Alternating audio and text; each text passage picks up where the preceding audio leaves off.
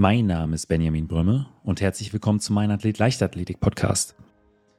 Die Leichtathletik WM 2022 ist zwar schon einige Tage vorbei, aber Lynn Klein und ich haben uns dennoch dazu entschieden, einen kleinen Rückblick auf die vergangenen Meisterschaften zu werfen. Dabei sprechen wir zum einen über die Berichterstattung rund um die Leichtathletik-Weltmeisterschaften. Wir schauen uns einige sehr, sehr gute Leistungen von deutschen Sportlerinnen und Sportlern an und wir haben die eine oder andere Idee, was man vielleicht im deutschen Leistungssport verbessern könnte.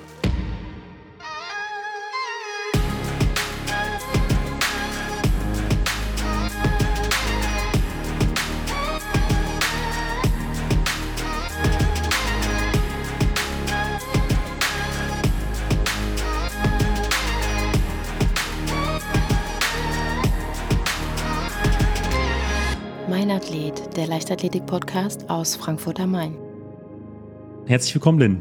Hi, Benny. Ja, Lynn, die äh, Leichtathletik-Weltmeisterschaft 2022 ist ja jetzt schon so ein paar Tage her, aber äh, wir haben die Woche schon mal miteinander gequatscht und uns dazu entschlossen, doch noch eine kleine Rückblickfolge zu machen. Zum einen wollen wir heute auch noch mal über die Einzelleistungen in jeweiligen Disziplinen von den deutschen Athletinnen und Athleten sprechen, aber wir wollen auch äh, so ein Stück weit über die Berichterstattung sprechen, die aus unserer Sicht nicht ganz so optimal war während äh, der Leichtathletik-Weltmeisterschaft in Eugene. Ja, ganz genau. Das hatten wir ja schon die letzten Tage mal festgestellt, dass es echt nötig ist, da vielleicht nochmal drüber zu sprechen und das nochmal ein bisschen neutraler einzusortieren. Fair, neutral, das ist, glaube ich, auch so äh, äh das Stichwort, auf das wir, äh, das unser Nenner war. Und äh, davor auch nochmal so ein Stück weit vorweg. In diesem Jahr gab es äh, rund um den Podcast bei einigen Folgen Kritik von einigen Hörerinnen und Hörern, dass ich äh, vielleicht hier und da so ein bisschen zu unkritisch gewesen sei. Und deswegen jetzt ganz am Anfang äh, der Sendung mal so ein kleines Feedback von mir oder so ein kleiner Grundgedanke des Podcasts. Also was mich als äh, in mein, aus, in meiner Zeit als Leistungssportler immer gestört hat, war, dass relativ oft sehr negativ über die Leichtathletik beziehungsweise über Leistungen bei großen Meisterschaften berichtet wurde. Und ähm, ich fand das damals äh, häufig ungerechtfertigt, vor allen Dingen vor dem Hintergrund, weil ich weiß, wie motiviert man gerade in solche Saisonhöhepunkte reingeht. Also, dass man da nicht mit 50 Prozent Motivation oder als Tourist äh, bei einer EM oder bei einer WM an den Start geht, ist, glaube ich, für jeden, der Leistungssport mal wirklich mit Leib und Seele betrieben hat, eine eine, eine Selbstverständlichkeit, dass man da zu 100 Prozent motiviert ist. Und deswegen war damals so ein Grundgedanke des Pod oder der Grundgedanke des Podcasts, dass es ein Podcast von Sportlern für Sportler ist und dass ich mit meinen Gästen einfach fair umgehen möchte und äh, ich als ehemaliger Leistungssportler kein Interesse daran habe, irgendjemanden in die Pfanne zu hauen,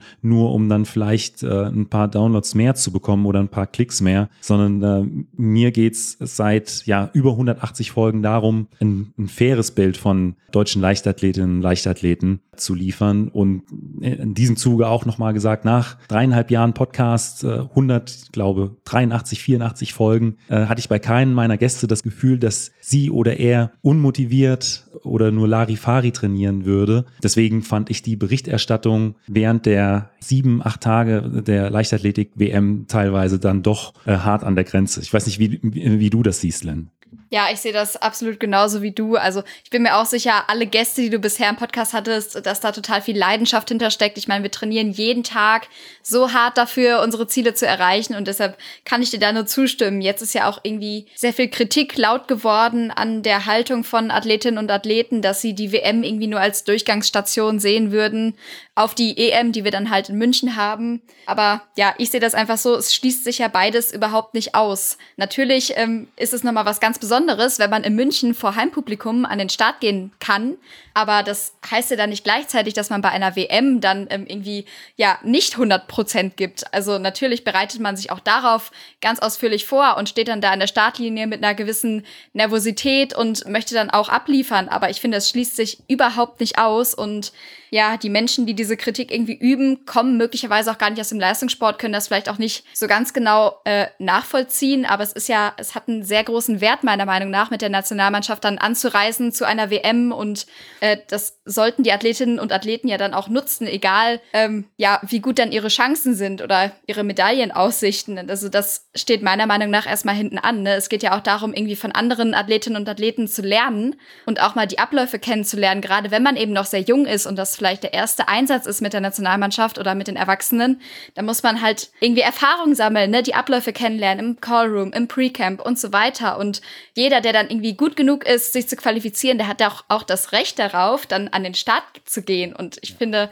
ne, das ist meine Meinung dazu, dann sollte man das den Athletinnen und Athleten auch gönnen und das ist durchaus gerechtfertigt, dann zu einer WM zu reisen. Ja, ja, sehe ich genauso. Und ähm, ich sag mal, es ist nie äh, was an konstruktiver Kritik auszusetzen, die dann vielleicht auch den einen oder anderen äh, vernünftigen Verbesserungsvorschlag mit enthält. Aber ähm, Überschriften wie, das wäre eine Schande, ein Debakel oder einfach nur peinlich äh, oder dass Sportler halt, wie du es gesagt hast, äh, äh unmotivierter an den Start gehen, ohne dass es da wirklich äh, äh, Gründe für gibt. Es ist einfach, ich glaube, wenn man Leistungssport macht, dann, dann tut das weh. Dann ist es, ich glaube, auch für Sportler und Sportler verletzen und es bringt auch der Sache nichts. Also deswegen ist da vieles für mich einfach nicht äh, nicht nachvollziehbar gewesen. Ja, absolut. Also solche Nachrichten, die sind natürlich von der Presse irgendwie bewusst polarisierend auch verfasst.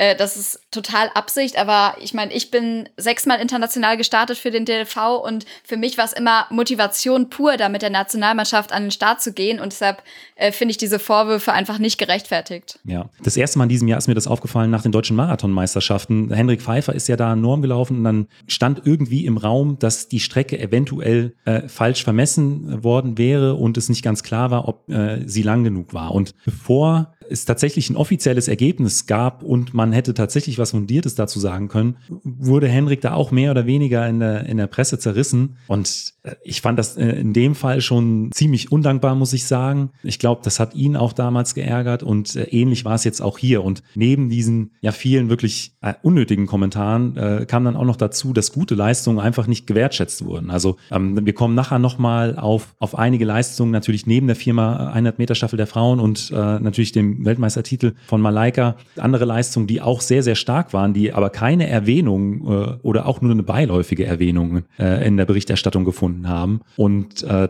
das fand ich einfach ja nicht ganz optimal und hat mich auch wieder so ein Stück weit bestärkt, diesen Podcast zu machen, äh, einfach um äh, Leichtathleten, Leichtathleten eine, eine faire, neutrale Bühne zu bieten. Ich habe zu dem Thema auch gestern auf Instagram noch eine kurze Umfrage gemacht, weil mich einfach interessiert hat, ob nur wir zwei das so sehen oder ob äh, auch andere diese Ansicht sind. Und ich kann ja einfach mal so ein, zwei Antworten auf meine Frage, wie habt ihr die Berichterstattung äh, ähm, zur WM wahrgenommen, äh, vorlesen. Und äh, da ist hier zum Beispiel ein Kommentar äh, total negativ. Athletinnen und Athleten wurden klein geredet, noch bevor sie Leistung gezeigt haben. Äh, dann ein anderer Kommentar, man muss die Möglichkeiten realistisch sehen. Man kann nicht erwarten, dass man bei der ersten WM gleich eine PB läuft. Also das ist auch ein Punkt, den ich so sehe, weil das spielt ja auch immer die Nervosität mit rein, die vielleicht bei der ersten WM dann doch größer ist als bei der zweiten, dritten äh, oder vierten. Oder hier ein anderes Kommentar. Ich schätze, 99 Prozent der Berichterstatter haben selbst nie Leistungssport gemacht. Ähm, ich glaube, bei ARD und ZDF, da stimmt das nicht ganz. Äh, mit Tim Tonda. Ralf Scholz. Und Frank Busemann, glaube ich, waren da schon äh, Expertinnen und Experten mit dabei. Aber in äh, vielen Zeitungen und sonstigen Berichterstattungen, ja, weiß ich nicht, ob da so viele mit diesen leistungssportlichen Erfahrungen da am Start waren. Und deswegen würde ich jetzt auch gerne auf die, äh, auf einige Einzelleistungen schauen. Also natürlich die Bronzemedaille der 4x100 Meter äh, Staffel der Frauen war für mich äh, eines der Highlights der, der Weltmeisterschaften. Ich habe mitgefiebert, natürlich bis zum letzten Meter. Äh, die Wechsel waren perfekt. Da sieht man, dass sich ja dann auch die, die äh, Staffelmaßnahmen gelohnt haben. Die äh, Sprinterinnen sind natürlich in den Einzelleistungen auch sehr, sehr stark. Aber ich glaube, eine Stärke von äh, den deutschen Staffeln sind immer die Wechsel. Und das hat man auch äh, im, im Laufe des Rennens gesehen. Und äh, das macht dann natürlich Spaß, sowas äh, am Fernseher mitzubeobachten. Ich fand es trotzdem irgendwie überraschend, aber dadurch noch mal viel emotionaler. Ja. Also als ich es mir dann am nächsten Morgen angeguckt habe, ich muss zugeben, ich war in der Nacht dann nicht wach, aber ich habe mir am nächsten Morgen immer die Zusammenfassung angeguckt, die ich persönlich übrigens sehr, sehr gut fand. Also in der ARD war es, meine ich, konnte man eben immer auf den Link dann noch mal klicken und da waren dann so kurze Zusammenfassungen einfach von der Nacht, von den Highlights und das war für mich äh, total gut, um da einfach auf dem Stand zu bleiben und ja, sich das Ganze noch mal in Kurzform anzugucken. So habe ich dann aber gemacht und mich hat's auch total mitgenommen. Also ich habe mich so mit den Mädels dann gefreut, vor allem weil ich eben die Konkurrenz doch ein bisschen stärker eingeschätzt hatte. Ähm, aber da habe ich offensichtlich falsch gelegen und ähm, ja, mega Erfolg. Ja, Wie siehst ja. du das? Ja, genauso. Also in der Staffel ist es immer so, äh, der Staffelstab muss erstmal ins Ziel kommen. Die Wechsel, das ist immer kritisch, weil äh, das spielt immer so ein gewisses Risiko mit. Gerade in so einem äh, Finale, da muss man eher auf Risiko als auf Sicherheit gehen, wenn man dann tatsächlich auch eine äh, Medaille gewinnen will. Das äh, haben die vier Mädels auch gemacht und sie haben es gut gemacht, trotz der Drucksituation. Und äh, ja, sowas ist dann einfach immer schön mit anzusehen. Und ja, ich, die Fernsehbilder haben dann natürlich auch alles gesagt, äh, auch von der, von der Siegerehrung dann danach, dass die äh, auch leicht darauf gehofft haben. Aber als es dann tatsächlich äh, passiert ist, waren die Blicke weit dann doch un ungläubig und äh, ja, die Freude riesengroß. Ja, so zwei Aushängeschilder aus den vergangenen Jahren oder zwei der Aushängeschilder aus den vergangenen Jahren des DLV, Gesa Krause und Konstanze Klosterhalfen, ähm, hatten, glaube ich, einfach eine sehr schwierige Vorbereitung auch und damit mehreren kleineren Problemen zu kämpfen, haben sich aber trotzdem total teuer verkauft und ich finde, ja, denen gebührt natürlich auch total Respekt, dass sie sich vielleicht nicht in der absoluten Topform, die sie mal hatten, da trotzdem an den Start gestellt haben. Und vor allem bei Gesa hat es mich persönlich total mitgenommen. Also es hat mich so abgeholt, wie sie da in ihrem Vorlauf gekämpft hat bis zum allerletzten Meter und ähm, wie emotional sie dann auch geworden ist, als sie realisiert hat, dass es fürs Finale gereicht hat. Ähm, ja, sie wusste ja, dass sie deutlich über ihrer Bestzeit bleiben wird, weil sie einfach die Form vielleicht noch nicht so aufgebaut hat, was auch mal sein kann in so einer leistungssportlichen Karriere. Aber trotzdem hat die gekämpft bis ins Ziel und wurde dann dafür belohnt. Und das war für mich auch einfach ein Stück weit inspirierend. Also mich hat's total mitgenommen und da habe ich mich mit ihr vom Fernseher echt gefreut. Ich meine, die wissen, äh, auf welchem Trainingsstand sie sind und sie wissen, äh, dass mal eine Vorbereitung nicht gut lief aufgrund von, weiß ich nicht, vielleicht Verletzungen, Erkrankungen etc. Und ähm, sich dann trotzdem äh, bei so einer Weltmeisterschaft äh, so einem Vorlauf zu stellen, trotz dieser Drucksituation, trotz vielleicht den Hintergedanken, was wird dann vielleicht danach geschrieben, wie sieht es mit Sponsoren aus und was dann alles äh, da auf, äh, für einen Rattenschwanz dran hängt, sich trotzdem äh, dem Ganzen zu stellen, das äh, zeugt auch von einer extremen mentalen Stärke, wenn man dann wirklich so kämpft bis zum letzten Meter. Und wie du sagst, das ist inspirierend und das war auch äh, für mich einer der, der schönsten Momente bei dieser Weltmeisterschaft, weil das ist wieder typisch Gesa gew gewesen. Die hat gekämpft bis zum Schluss und äh, es hat mich dann auch mega gefreut, dass sie dann auch dafür belohnt wurde. Ja, absolut. Und da hat man auch einfach gemerkt, dass es auch für sie nicht selbstverständlich ist, sich für ein WM-Finale zu qualifizieren. Also klar, man hat irgendwie automatisch sehr hohe Ansprüche an sie, aber ähm, trotzdem ist es für sie eben nicht selbstverständlich und da freut man sich dann einfach mit ihr, wenn es mal klappt, obwohl sie damit selbst vielleicht nicht hundertprozentig gerechnet hat oder ja, sich da nicht ganz sicher war ihrer Sache. Was mich aber genauso gefreut hat, war der zehnte Platz im Stabhochsprung von Jacqueline Ocera, weil sie hat sich ja vor der Weltmeisterschaft noch relativ knapp dafür qualifizieren können und ich glaube, sie war im Vorfeld äh, auf Platz 17 oder Platz 18 gemeldet, also eine, äh, der zehnte Platz war da doch relativ weit weg und nichtsdestotrotz, ich glaube, es war auch ihre erste Weltmeisterschaft, konnte sie sich dann so weit nach vorne kämpfen, ähm, hat da auch eine, eine sehr, sehr gute Leistung abgeliefert. Und das ist auch eine der Leistungen bei der WM äh, für mich gewesen, die so ein Stück weit leider untergegangen ist, obwohl äh, aus ihrer Perspektive äh, betrachtet das wirklich äh, ein sehr, sehr gutes Ergebnis war. Ja, natürlich. Also ein total großer Erfolg. Ich meine, es sind Top Ten bei einer Weltmeisterschaft. Also das darf man halt nicht vergessen. Das ist ja die große internationale Bühne, wo wir alle mal hinkommen möchten. Eine Medaille, mit der wir, äh, glaube ich, alle so ein ein bisschen geliebäugelt hatten, äh, war äh, die von Malaika Mihambo ähm, im Weitsprung der Frauen. Sie ist amtierende Weltmeisterin gewesen, sie ist Olympiasiegerin. Äh, deswegen war das natürlich auch zumindest so ein kleines Stück weit, jetzt vielleicht nicht zu erwarten, aber ähm, man hätte damit rechnen können. Malaika hat es dann trotzdem etwas spannend gemacht wieder. Ich glaube auch wie bei den Olympischen Spielen äh, im letzten Jahr und hat dann aber auch wieder ihre Nervenstärke gezeigt. Also ich glaube, es gibt wenige Athletinnen und Athleten im gesamten Sportbereich, die mental so stark sind äh, wie, äh, wie Malaika, die dann auch wirklich äh, im, im letzten Versuch oder in dem Versuch, wo es wirklich drauf ankommt, nochmal über sich hinauswachsen kann, trotz der Drucksituation, trotz vielleicht auch äh, dann mal nicht optimale äh, äußerer Bedingungen. Und ähm, ich denke, sie hat da auch zu Recht ihren Weltmeistertitel verteidigen können. Ja, ich finde das auch total bewundernswert. Man sieht ja immer wieder, wieder in der Fernsehübertragung dann auch, wie sie sich zurückzieht und nochmal irgendwie Zeit für sich nimmt, nochmal meditiert und da so eine innere Ruhe ausstrahlt. Das finde ich total bemerkenswert.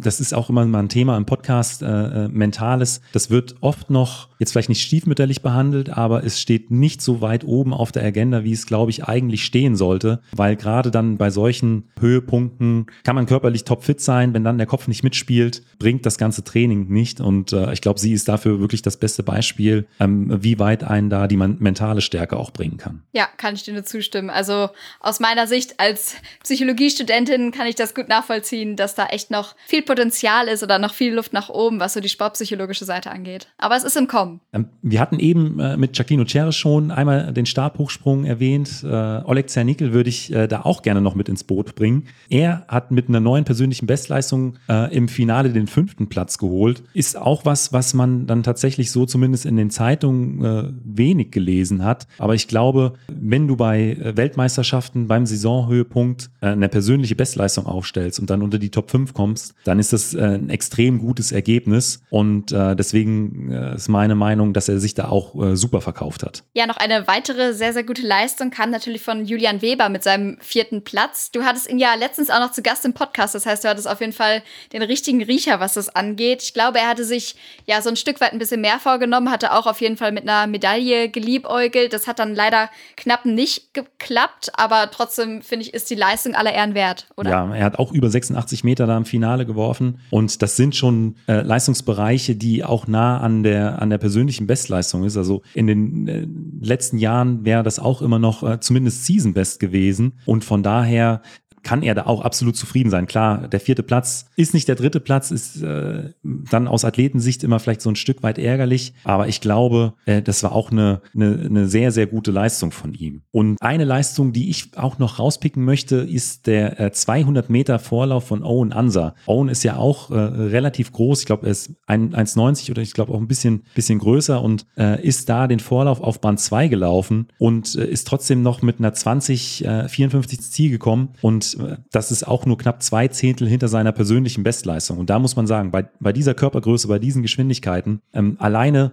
der Unterschied von Bahn 2 zu Bahn 8 äh, sind ein bis zwei Zehntel. Das heißt, bei einer anderen Bahn und ähm, er ist ja auch in den Gegenwind reingelaufen, bei ein bisschen äh, besseren äußeren Bedingungen, wäre auch er da an seine persönliche Bestleistung gekommen bei auch seiner ersten Weltmeisterschaft. Er ist ja auch noch sehr, sehr jung. Und äh, diese Zeit auf dieser Bahn, das äh, fand ich extrem stark stark und äh, spricht auch einfach für ihn. Lynn, wir haben uns ja jetzt über nochmal so einige Einzelleistungen unterhalten, äh, die äh, für uns oder zu, aus unserer Sicht äh, herausragend waren bei den Weltmeisterschaften. Der letzte Punkt war Owen Ansa und da würde ich auch gerne ansetzen zu ja, Sachen, die vielleicht insgesamt äh, im deutschen Sport nicht ganz so gut laufen oder die Sachen, die man vielleicht verbessern könnte, weil Owen Ansa ist ja ein Hamburger, ist in Hamburg geboren, startet für den HSV, äh, ist einer der schnellsten deutschen Sprinter. Ich glaube auch, dass er über die 200 das Potenzial dazu hat, ähm, den deutschen Rekord Rekord zu brechen von Tobias Unger. 2020 ist er ja immer noch. Und ähm, er war bis vor, ich glaube, ein, zwei Monaten noch im Team Hamburg. Das ist eine Sportstiftung in Hamburg und wurde da äh, finanziell unterstützt für seine, äh, für seine Leistung. Ähm, er wurde jetzt aus dieser Stiftung, genauso wie Lukas Ansa Pepra, herausgenommen, weil die beiden nicht mehr in Hamburg, sondern in Mannheim trainieren, obwohl sie ja auch weiter für den HSV starten. Und da, da muss ich sagen, das finde ich tatsächlich schwierig und ist, glaube ich, so ein Paradebeispiel für das, was bei uns, glaube ich, manchmal so äh, falsch läuft, weil ich glaube, die Jungs haben es verdient, als Hamburger auch von ihrer Stadt oder von der Stiftung gefördert zu werden, auch wenn sie nicht in, äh, in Hamburg trainieren, sondern äh, aufgrund äh, Trainingsbedingungen, aufgrund ihres äh, Trainers, der auch nach Mannheim gegangen ist, einfach mitgezogen sind, weil das Team hat funktioniert. Äh, das haben die Zeiten gezeigt und dann zu sagen, äh, die Förderung besteht nicht mehr weiter, obwohl auch ähm, Lukas Ansa Pepra im April, glaube ich, noch nominiert war für Hamburgs Sportler des Jahres. Ähm, das halte ich für schwierig. Ich glaube, da müssen wir in Deutschland innovativer, flexibler werden und ja. auch Talente und Sportler einfach mehr unterstützen. Und ne, man muss einfach sagen, Leistungssport kostet Geld. Trainingslager kosten Geld, der Lebensunterhalt kostet Geld. Und wenn ich irgendwie in die Spitze will, äh, dann brauche ich auch Förderung, bevor ich in der Spitze bin. Ansonsten gehen halt einfach sehr, sehr viele